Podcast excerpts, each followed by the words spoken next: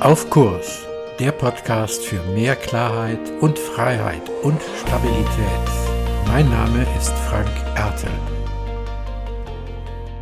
Ja, hallo und herzlich willkommen zu deinem Podcast. Heute mit einem Gast und zwar René Vossen aus Hamburg. Und René ist Geschäftsführer und er wird sich gleich selbst vorstellen. Hallo René. Hallo Frank, ich grüße dich. Schön da zu sein. Ja, vielleicht magst du ein bisschen erzählen, was du in Hamburg machst. Genau, du hast schon eingeführt, ich bin äh, Geschäftsführer und zwar einer uninahen äh, GmbH, und zwar der Universität Hamburg Marketing GmbH. Und ähm, ich bin dorthin gewechselt äh, 2019. Ich war vorher lange Zeit in Aachen Geschäftsführer und ähm, habe dort äh, im Grunde eine kurze Übergangszeit gehabt mit meinem Vorgänger, der in Rente gegangen ist. Das waren die ersten drei Monate, also Oktober bis Dezember 2019. Und dann äh, seit 2020 bin ich alleiniger Geschäftsführer.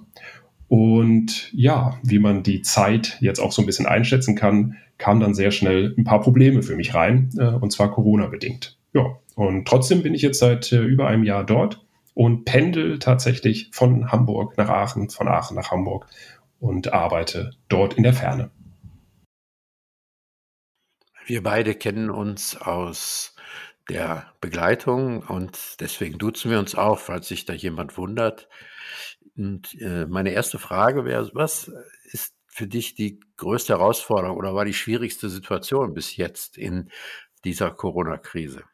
Die schwierigste Situation war erstmal, äh, sich einzugestehen, dass diese Pandemie nicht so einfach äh, an unserem Geschäft vorbeigeht. Ähm, wir haben zwei Standbeine, einmal äh, größere Stellenbörsen und das andere ist halt Veranstaltungsmanagement äh, im großen Stil. Ja, und ähm, am Anfang hat man noch so ein bisschen blauäugig dahin ge geschaut und hat gesagt, das wird schon wieder. Aber es hat sich sehr schnell eingestellt und das haben auch die Zahlen dann gezeigt dass wir hier richtig Probleme bekommen werden.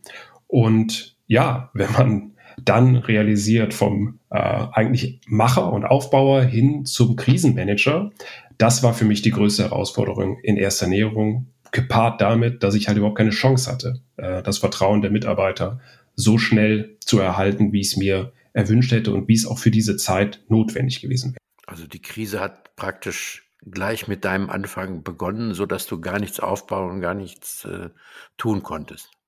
Das ist richtig. Also man hat äh, sich orientiert, man hat Ideen gehabt, wie man halt ähm, Verbesserungen anschieben könnte, wie man halt den äh, Laden, sage ich mal, nach vorne bringen könnte.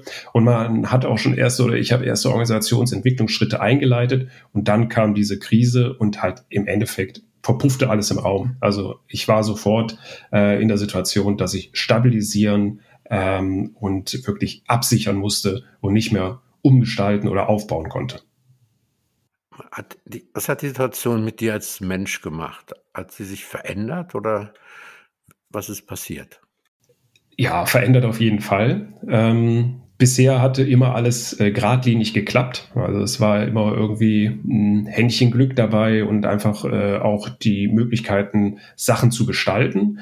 Und ja, das hat mich eigentlich so als Mensch gestoppt. Ähm, in dem Sinne, dass ich ja so ein bisschen demütiger geworden bin, dass ich da auch einfach mal mich reflektieren musste, weil äh, neben dem Positiven, was ich bis da im Geschäftsführerdasein erlebt habe, waren das die Schattenseiten. Sprich, ähm, tatsächlich Sozialpläne erstellen, gucken, dass man schaut, welche Menschen ähm, gehen müssen. Und das hat mir als Mensch, ich bin, nicht so gut getan, vor allen Dingen als empathischer Mensch. Und ähm, auch die Gespräche mit den Menschen, ähm, die man dann loslassen muss, ähm, die waren alles andere als äh, gut für die Seele. Und das habe ich ähm, dann auch Ende äh, des Jahres gemerkt, weil da merkte man, dass man dann doch äh, trotz aller Professionalität Körner gelassen hat auf diesem Weg dahin. Ähm, ich sage immer, ich habe eine riesen Lernchance gehabt. Also ich habe, wie gesagt, auch jetzt die andere Seite, das Krisenmanagement, das Insolvenzmanagement gelernt. Ähm, hätte ich, wenn man mich fragen würde, auch gerne darauf verzichtet. Ähm, ich, ich sag mal, es hat mich auf meinem beruflichen, in meiner beruflichen Position gestärkt, weil ich jetzt facettenreicher bin, trotz allem Negativen. Ähm, menschlich merkte ich aber, dass mich das natürlich mitnimmt, weil sowas lässt einen nicht kalt. Also das äh, habe ich das habe ich schon gespürt, ja. Wenn ich das jetzt richtig verstanden habe, dann hast du ja zwei Ebenen angesprochen, wo es darum geht, äh, auf Kurs zu bleiben. Das eine ist die Ebene, die Firma auf Kurs zu halten und das andere, dich selbst auf Kurs zu halten. Was würdest du sagen auf der Ebene deiner Firma? Was äh, hat das, was hat, hat sich da, du hast ja nicht alle gekündigt, sind ja noch welche da. Also hast du dein Führungsverhalten nochmal verändert?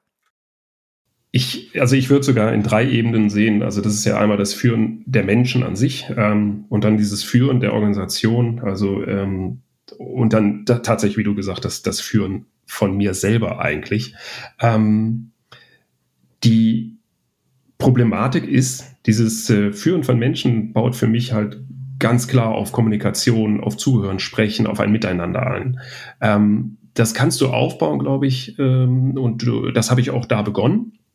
Aber mit dem kompletten Homeoffice und der kompletten Abwandern in eine virtuelle oder digitalisierte Situation schaffst du das gar nicht mehr. Also du kommst gar nicht mehr in dieser Intensität an die Menschen ran. Ja. Und das macht es schwierig. Und das Führen der Organisation macht es auch schwierig, weil bei allem, was äh, du da gestalten möchtest, ob die Strukturen, Prozesse, Abläufe, das bedarf ja auch der Menschen, die dir auch ein Feedback geben dazu, ob das jetzt so sinnig ist und richtig. Also macht das es auf zwei Ebenen schon schwierig. Klar kann man das machen, aber es ist halt eben nicht so wie das normale Doing. Und das Führen von einem selbst ist genau dasselbe. Auch ich sitze ja alleine vor dem Rechner und habe meine virtuellen Meetings, ähm, meine Strukturmeetings mit mir selber. Und das macht es vollkommen schwierig. Ähm, und es ist anders und macht äh, andere Notwendigkeiten kommen daher, wie ich damit umgehe, ob für mich selber oder auch für andere. Also ja, es, es, ist ein, es ist ein Riesenaufwand. Ich würde gerne nochmal darauf eingehen, auf den Punkt, dass du sagst, äh, die Mitarbeiter zu erreichen, äh, wäre für dich schwieriger gewesen. Also die, dass wenn man darüber liest, über Führen im Homeoffice, dann wird ja äh, gesagt, man muss, müsste noch mehr, noch direkter mit den Mitarbeitern kommunizieren, also wirklich ja fast täglich auch in Kontakt und Verbindung sein. Äh, so ist zumindest schon an der einen oder anderen Stelle zu lesen. Könntest, äh, kannst du das nochmal kommentieren? Kriegt man das überhaupt hin? Das kriegt man klar, also mit Aufwand kriegt man das hin. Ähm, es ist jetzt natürlich, ich glaube, organisationsabhängig. Also was für ähm, Mitarbeiter, Mitarbeiterinnen hat man da? Ähm, wie sind die auch in der Digitalisierung zu Hause. Ähm, ich habe das Angebot gemacht, ich mache das auch immer noch. Ähm, ich habe zum Beispiel äh, größere Team-Meetings, ähm, die äh, dann halt auch virtuell stattfinden und ich fordere die Leute halt immer auf, in die Kommunikation zu gehen, in den Dialog zu gehen, mit mir, mit äh, meinen Abteilungsleitern, miteinander. Aber es ist eine unheimliche Passivität, ja. Ähm, ich kann das nicht interpretieren, warum. Also ich habe das immer so ein bisschen auch auf die Unternehmenskultur, die vorher da war, jetzt äh, zurückgeschlossen. Ähm, du bist als Führungskraft der permanente Motivator, ähm, der Impulsgeber, derjenige, der auch wirklich was Positives reinbringen möchte da. Aber das Gegenüber muss natürlich mitmachen. Und das ist ermüdend dann auf der Strecke. Wenn das Gegenüber halt ähm, aus welchen Gründen auch immer nicht drauf eingeht, ja, auf alle Angebote, auf das, was man in den Team-Meetings macht, in den ähm, ja, weiterführenden Angeboten. Ruf mich an, ich bin immer für euch da, ähm, ich rufe euch an, ich mache mit euch Gespräche. Aber wenn das Gegenseitige fehlt, dann ist man ein bisschen auf verlorenem Posten. Und das macht ja, der nicht dauerhafte Zugriff von Mitarbeitern, die halt einfach durch diese Virtualität nicht gegeben ist, macht das dann schwierig. Also sonst könnte ich in ein Büro gehen und sagen, hey, komm mal mit, kurzes Gespräch auf dem Flur, im Büro oder sonst irgendwas. Aber so ist es halt immer diese, diese Möglichkeit, nur über Telefon oder über irgendwelche virtuellen Räume zu sprechen. Und da sind die Menschen meines Erachtens verhaltener, ähm, was vielleicht aber bei der Situation bei uns daran liegt, dass sie, dass sie halt einfach überhaupt noch nicht klar einschätzen können, wer ist dieser Mensch eigentlich, mein neuer Chef. Das war der erste Teil des Interviews mit René Vossen darüber, wie er mit der Corona-Krise umgegangen hat, ist und versucht hat, auf Kurs zu bleiben. Den zweiten Teil des Interviews kannst du in der nächsten Folge hören. Mehr zu diesem Thema auf meiner Webseite frankerte.de. Dir gefällt der Podcast? Abonniere und bewerte ihn gerne und bleib auf Kurs.